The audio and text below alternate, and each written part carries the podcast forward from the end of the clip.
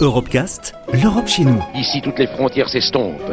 Ici, tous les pays épris de justice et de liberté deviennent un seul et même pays, le pays des hommes. Sur Euradio. La frontière est parfois nébuleuse entre le fait d'être riche et pauvre. Sur quels critères fixons-nous cette frontière Qui la définit?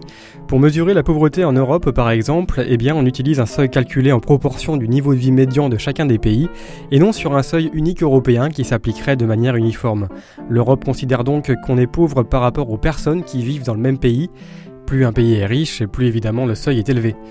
Claire Osuret est sociologue spécialisée dans les questions de pauvreté et d'inégalité. Le seuil de pauvreté absolue, il se base sur euh, un panier de biens et de services qu'on considère comme indispensables à une personne pour assurer euh, ses besoins quotidiens.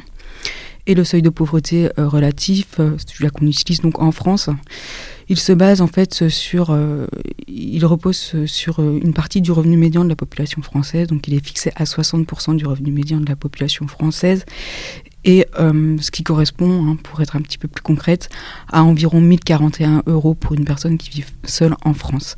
Et euh, ce qui est intéressant, c'est de voir que cette frontière, en fait, elle est remise en question par les perceptions qu'ont les enquêtés sur leur propre situation.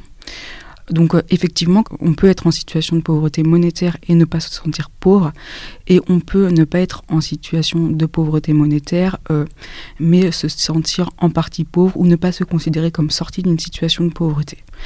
Ce qui est intéressant euh, quand on, aborde ces décalages, cette inadéquation entre la manière dont est définie la pauvreté monétaire par les instituts de statistique et comment elle est perçue par les personnes elles-mêmes, on voit vraiment un décalage.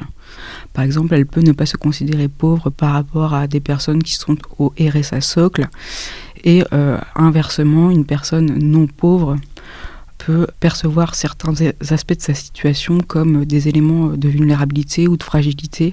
Par exemple, le fait de ne pas avoir un contrat de travail euh, stable et un emploi à temps complet peut créer un sentiment de fragilité ou d'incertitude qui va amener à repenser euh, sa situation euh, de pauvreté, va nous amener à repenser la perception qu'on a de soi, donc à mettre en évidence vraiment une inadéquation entre ces deux approches quand on se présente au domicile de certains enquêtés, euh, euh, le fait qu'il n'y ait pas d'électroménager ou euh, de télévision, c'est pas forcément lié au fait d'être en situation de pauvreté, mais c'est en tout cas des éléments qui peuvent, enfin, des indicateurs qui peuvent nous permettre d'objectiver les situations de pauvreté, mais bien sûr, ça s'inscrit aussi dans euh, le parcours de vie de la personne, dans la perception qu'elle a de soi, dans ses choix de vie et de consommation. Il y a des personnes qui font le choix, par exemple, de ne pas avoir de frigo pour euh, des raisons écologiques ou de préférer utiliser l'ordinateur pour regarder des émissions euh, culturelles que la télévision.